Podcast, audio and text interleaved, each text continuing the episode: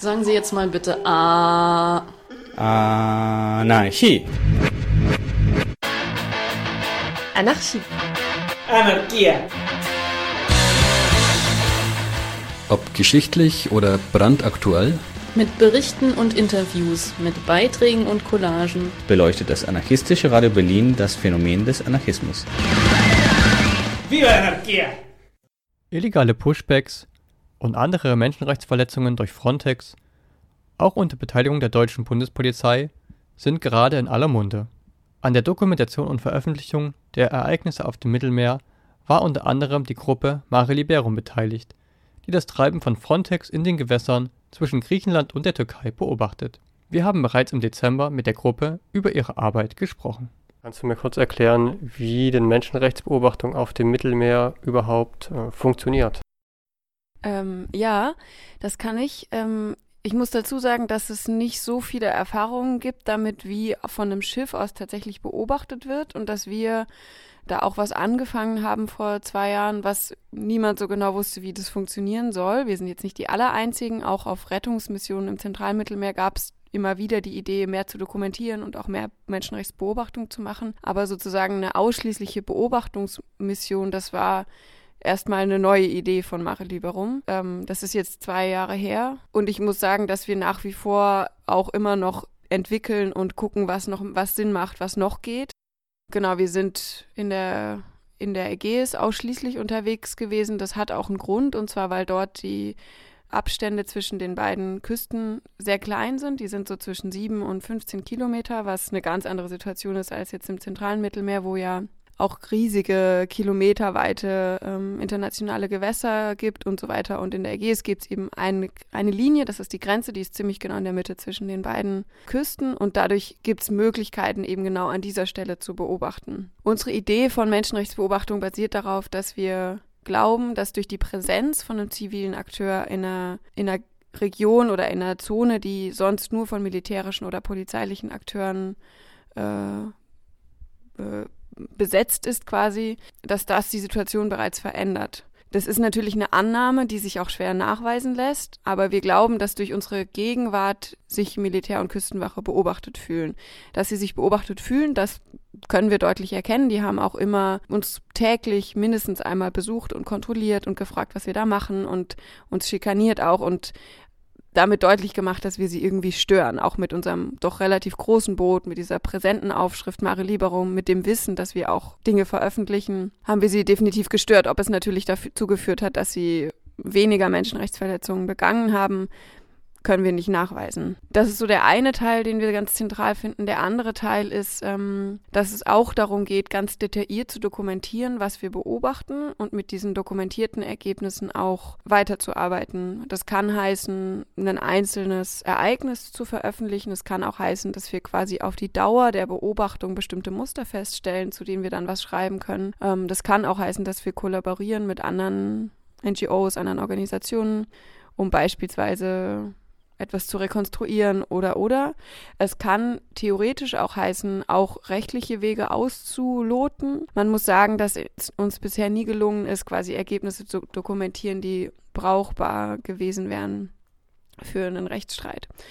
Das liegt daran, dass die Form, wie wir beobachten, eher auf Distanz angelegt ist und wir nicht in die Nähe dürfen von Operationen.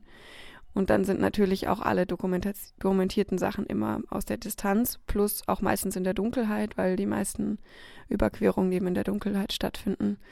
Und dann ist das Material, was wir haben, zwar ausreichend, um medial zu sagen, das haben wir gesehen, ne? auch als Zeugenschaft von Beobachtenden, also von den Menschen, die, die das gesehen haben, aber das reicht für rechtliche Wege meistens nicht.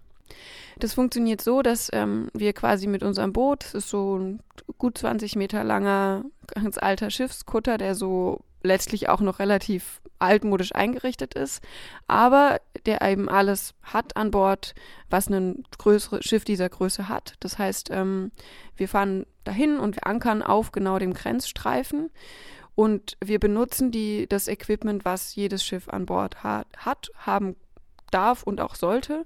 Das heißt äh, Ferngläser, ein Radar und Funk. Funksprüche. Das sind quasi die Mittel, mit denen wir beobachten. Und es ist so, dass man tatsächlich auf offenen Funkkanälen zuhören kann, was die Küstenwache miteinander kommuniziert. Das heißt, es ist relativ einfach mitzubekommen, wo die etwas gesehen haben, wie sie dorthin fahren, wie sie, wie sie die Operation planen quasi. Das ist sehr leicht. Und die kommunizieren auch auf Englisch, weil sie zwischen der türkischen und der griechischen Küstenwache und auch Frontex kommunizieren. Das heißt, die einzige gemeinsame Sprache ist Englisch. Das heißt, man kann es sehr leicht zuhören. Und die sagen dann auch Positionen durch, wo sie Boote gesichtet haben. Häufig läuft es so, dass die Boote gesichtet werden von Frontex griechischer Küstenwache oder NATO, sogar wenn sie noch in türkischen Gewässer sind, weil auf dieser Seite scheinbar mehr Einsatz dahinter steckt, die auch zu sichten und auch bevor sie die Grenze überqueren können. Das bedeutet, dass sie, dass häufig die griechische Küstenwache dann die türkische Küstenwache auffordert, aktiv zu werden. Und äh, dann können wir, haben wir die Möglichkeit, wenn die die Position durchgegeben haben, in die Nä in, näher ranzufahren, so nah wie wir dürfen und so, dass man mit Ferngläsern was sehen kann. Und man kann auch auf dem Radar beobachten, wie sich die Boote der Küstenwache bewegen. Was wir nicht sehen können, weil wir dafür bisher jedenfalls nie nah genug rangelassen wurden, ist konkrete Handlungen bei zum Beispiel Anbordnahme. Das können wir nicht sehen. Wir hätten die Möglichkeit dazu, weil wir haben ein Beiboot, ein Schlauchboot, mit dem man auch dann vom großen Boot runter näher ranfahren darf. Das haben wir ein paar Mal versucht und das erlauben sie nicht. Aber was man aus der Distanz sehen kann, ist zum Beispiel, wer operiert in welchem Gewässer. Und es gibt Regelungen dazu, wie weit die türkische Küstenwache zum Beispiel rein darf in griechische Gewässer und umgekehrt. Und ähm, das können wir ganz deutlich sehen. Und das ist auch entsprechend der, der Genfer Konvention Menschenrechtsverletzung, wenn sie zu weit reingehen. Das Problem, was sich stellt, ist, dass es Abkommen zwischen Griechenland und der Türkei gibt, was die Kooperation der Küstenwache in Seenotfällen angeht, die unter Verschluss sind. Das heißt, im Zweifelsfall berufen die sich immer, ja, ja, das ist ja, steht ja dann so in der Kooperation drin und so, das war ja gar nicht jetzt entgegen und so. Aber ähm, letztendlich halte ich das für Ausflüchte und ich glaube, man kann das trotzdem sehr gut thematisieren anhand dessen. Genau. Vielleicht noch dazu, man muss dazu sagen, dass wir ähm, in diesem Jahr aus verschiedenen Gründen gar nicht rausfahren konnten mit unserem Boot. In der Zeit aber würde ich sagen, gute Ideen entwickelt haben, wie wir trotzdem unsere Arbeit, also vor allem die mediale Arbeit, natürlich leider nicht die Präsenz vor Ort, aber die mediale Ebene der Arbeit weiterführen können. Und wir arbeiten im Moment ganz stark auch damit, quasi Berichte, die es gibt. Es gibt ja im Moment auch viele, auch direkte Augenzeuginnenberichte, aber auch die türkische Küstenwache veröffentlicht häufig, wenn sie einen Pushback, also Leute, die zurückgepusht wurden, gerettet hat, dass wir das sammeln und versuchen quasi eine Dokumentation auch über den Überblick zu schaffen und ähm, da eher so eine Draufsicht auf, wie viel passiert eigentlich, was gibt es für Strukturen, was wiederholt sich, ähm, zu thematisieren. Ja, oder, du hast jetzt schon gesagt, dass es dass so Beobachtung oft schwierig ist und dass ihr jetzt auch im letzten Jahr gar nicht äh, rausgefahren seid. Was sind denn so die größten Schwierigkeiten, mit denen ihr da äh, zu kämpfen habt? Die größten Schwierigkeiten sind definitiv hm, die griechischen Behörden, also die griechische Küstenwache, die natürlich unsere Arbeit nicht mögen, selbstverständlich. Und es war auch schon in der Vergangenheit so, dass wir, wie gesagt, auch immer mal wieder so Probleme hatten, aber sie haben uns gewähren lassen. Und in diesem Jahr ähm, hat sich das insofern geändert, als dass wir eben nicht die Möglichkeit hatten, rauszufahren, wobei das nur zwei, also nur an zweiter Stelle dann tatsächlich auch mit einem Verbot zu tun hatte.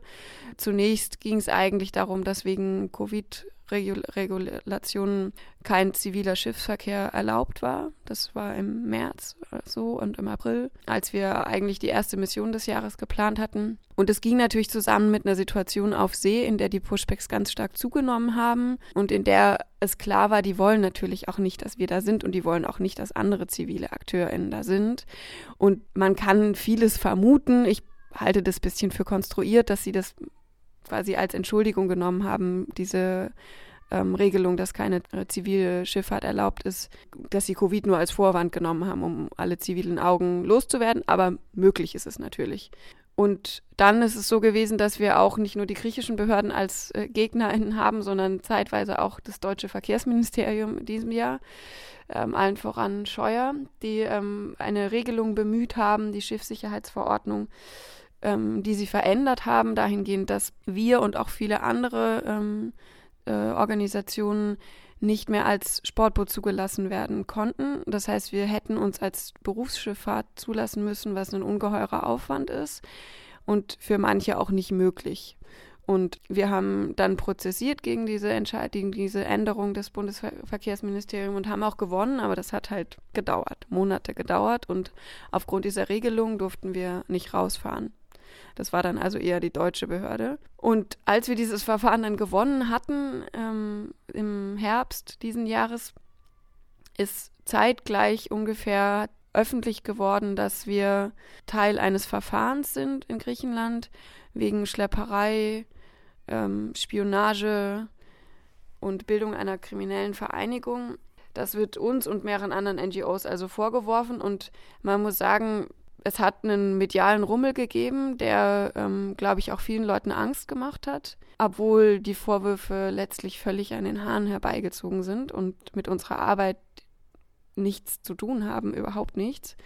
Und es uns auch wichtig ist, dass diese, dieses Thema Kriminalisierung auch unserer Arbeit heißt halt eigentlich vor allem, dass auch Flucht kriminalisiert wird ne? und dass sie halt versuchen, von den wirklichen kriminellen Akten abzulenken, die nämlich von der Küstenwache begangen werden und damit halt auch von der europäischen Politik. Und das finde ich ganz wichtig, aber nichtsdestotrotz ähm, hat es schon dazu geführt, dass wir temporär ähm, entschieden haben, obwohl wir könnten, von den deutschen Behörden aus nicht rauszufahren, auch aus dem Gefühl, Verantwortung übernehmen zu müssen als Organisation für für eventuelle Freiwillige, die an Bord kommen. Es ist aber schon so, dass wir davon ausgehen, dass wir im nächsten Jahr auch wieder rausfahren werden, auch wenn wir nach wie vor keinerlei Idee haben, wie der Stand dieses Verfahrens ist. Also es gibt keine Angeklagten, keine, keine genaue Anklageschrift, nichts. Wir wissen alles nur aus den Medien.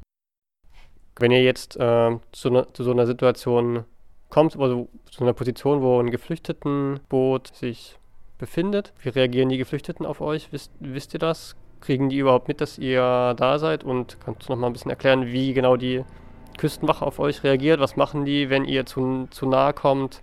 Genau, wie ist also euer tägliches äh, Erleben mit den Küstenwachen? Also die Menschen in den Booten, also die Geflüchteten, kriegen das tendenziell nicht mit. Die kriegen es höchstens dann mit, wenn wir versuchen zu intervenieren, was wir noch nicht oft versucht haben, weil das Risiko natürlich sehr groß ist.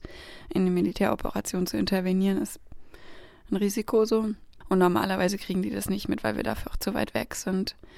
Die Küstenwache kriegt es mit, weil sie ja sieht, dass da ein Schiff in der Nähe ist. Und wenn wir so nahe kommen, dann funken sie uns an und sagen, geht weg, geht weg, geht weg. Also bisher haben wir dem immer Folge geleistet, eher so zögerlich. Und tatsächlich ist das auch, hat das auch im letzten Jahr schon mal zu einem Verfahren wegen zivilem Ungehorsam gegen einen Kapitän geführt, weil man natürlich den Befehl befolgen muss. Ne? Das ist eine militärische Operation, die sind, die haben die absolute Befehlsgewalt in diesen Gewässern und wenn man dem nicht Folge leistet, ist das eine Straftat.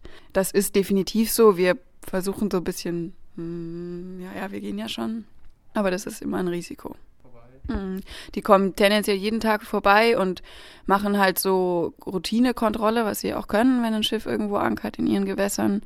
Einmal die Papiere vom, vom Captain, einmal die Crewlist angucken, einmal gucken, ob so die Basic Safety Sachen irgendwie in Ordnung sind. Haben wir ein Ankerlicht an nachts äh, und sowas.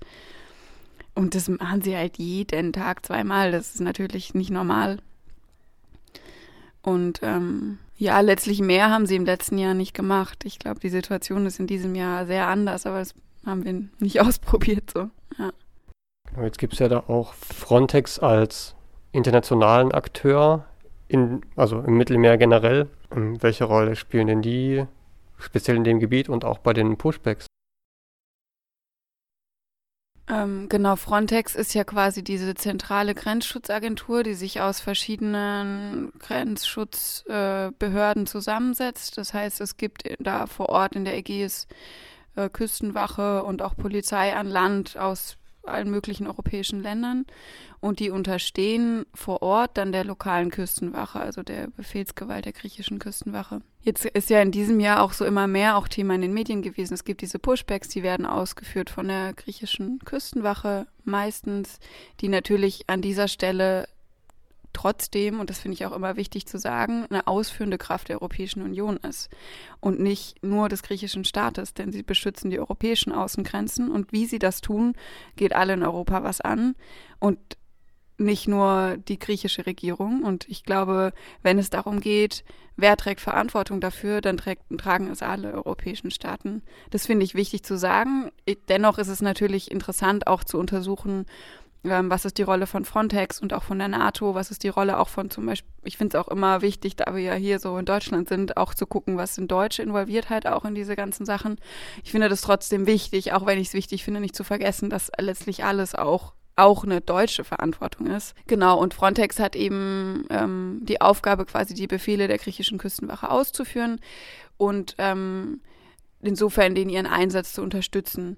Es gibt mehrere Beispiele inzwischen, wo Frontex-Boote zugegen waren, ähm, als Pushbacks durchgeführt wurden. Auch NATO tatsächlich. Es gibt, ähm, um vielleicht mal ein Beispiel zu nennen, es gab einen Fall, der bekannt geworden ist von dem NATO, also dem Bundeswehrschiff unter NATO-Kommando, die Berlin, die in, definitiv in mehreren Pushbacks zugegen war im Sommer. Und ähm, es hat nie Konsequenzen gegeben, also ist nachweislich der Fall, es hat keine Konsequenzen gegeben. Ähnlich ist es, ähm, gab es einen Fall im August, am 10. August, der bekannt geworden ist, jetzt auch in der Presse in Deutschland bekannt geworden ist, wo ähm, die Uckermark, ein deutsches Küstenwachenschiff unter Frontex-Kommando, die ersten waren, die quasi einen geflüchteten Boot angetroffen haben, auf einen Funkspruch hin von, der, von einem griechischen Beobachtungsposten. Ähm, die haben es angetroffen, es war eindeutig in Seenot. Ich meine, jedes dieser Boote ist in Seenot formal, weil es total überfüllt ist und nicht seetüchtig. Und sie haben nichts gemacht, sondern sie haben es aufgehalten und gewartet, bis die griechische Küstenache gekommen ist. Die haben es aufgegriffen und das Boot wurde zu, die Menschen auf dem Boot wurden zurückgepusht. Nun kann man sagen, ja, haben sie nicht gewusst und so. Und die sagen natürlich, ja, wir haben ja nur einen Befehl befolgt schon, aber es ist eindeutig, sie waren involviert und haben nicht das getan, was eigentlich ihr Auftrag wäre, nämlich diese Menschen sofort bei sich an Bord zu nehmen und ähm, sie damit zu retten und sie ans griechische Festland zu bringen, weil sie in griechischem Gewässer angetroffen wurden. Auch zu diesem Fall gibt es zwar Presse, aber sonst nichts. Also es wird auch, auch Anfragen an an den Bundestag werden immer beantwortet mit, da sagen wir nichts zu, weil das könnte unsere Beziehungen zu Griechenland beeinflussen. Also da ist wirklich gar keine Bereitschaft, diese Thematik irgendwie aufzugreifen. Wenn ihr jetzt so einen Pushback seht, wenn ihr es erlebt, wie geht ihr auf dem Schiff äh, damit um? Tatsächlich muss man sagen, dass wir ähm, jetzt von diesem Jahr, von auch so wirklich Pushbacks, die mit, mit viel Gewalt verbunden waren, die sehr deutlich und hart waren, ja gar keine gesehen haben, ne, weil wir dieses Jahr gar nicht da waren. Und das, was wir in den letzten Jahren beobachten konnten, waren immer so Sachen, die letztendlich sehr distanziert waren, jetzt so emotional für uns. Deswegen kann ich da nicht ganz so viel dazu sagen. Ich glaube schon, dass wir eine Struktur haben, an Bord, ähm, in der wir eben nach so einer Nacht von Beobachtungen halt uns morgens treffen und uns zusammensetzen und darüber sprechen, was wir gesehen haben und wie man damit jetzt umgeht, auch so medial eventuell und so weiter. Und dass wir diese Struktur halt auch jetzt in der Zeit, in der wir nicht rausfahren konnten, aufrechterhalten haben. Also dass es so ein gemeinsames, immer so ein gemeinsames Treffen gibt, in dem man auch darüber, in dem auch alle immer darüber sprechen können, wie es ihnen geht und dass sich diese Struktur auch jetzt in diesem Jahr, wo wir ja schon Crew an Bord hatten, aber halt nicht rausfahren konnten, auch wirklich gezeigt hat, dass die hilft. Also dass es auch hilft, so mit Sachen umzugehen und sich darüber auszutauschen und so. Wir haben auch die Möglichkeit, so professionelle Unterstützung sich zu holen, die jetzt, glaube ich, das erste Mal in Anspruch genommen wurde nach, von den Leuten, die bei der Durchsuchung an Bord waren, als das Schiff durchsucht wurde. Die gibt es. Also es sind eben PsychologInnen, die mit und die dieses Angebot gemacht haben. Kannst du noch ganz kurz was sagen, wie man euch unterstützen kann? Genau, man kann uns unterstützen, natürlich immer gerne, indem man uns was spendet, denn diese ganze Arbeit kostet natürlich viel Geld.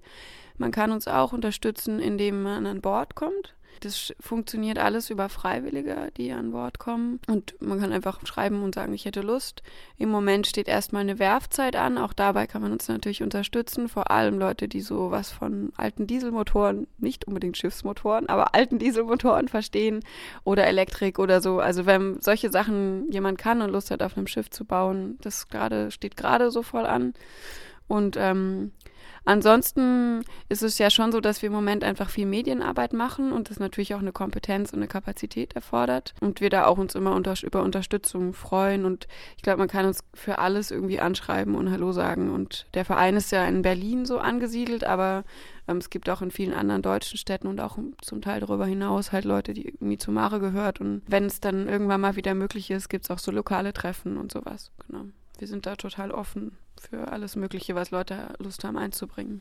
Mehr Infos zu Mare Liberum und ihrer Arbeit findet ihr auf mare-liberum.org.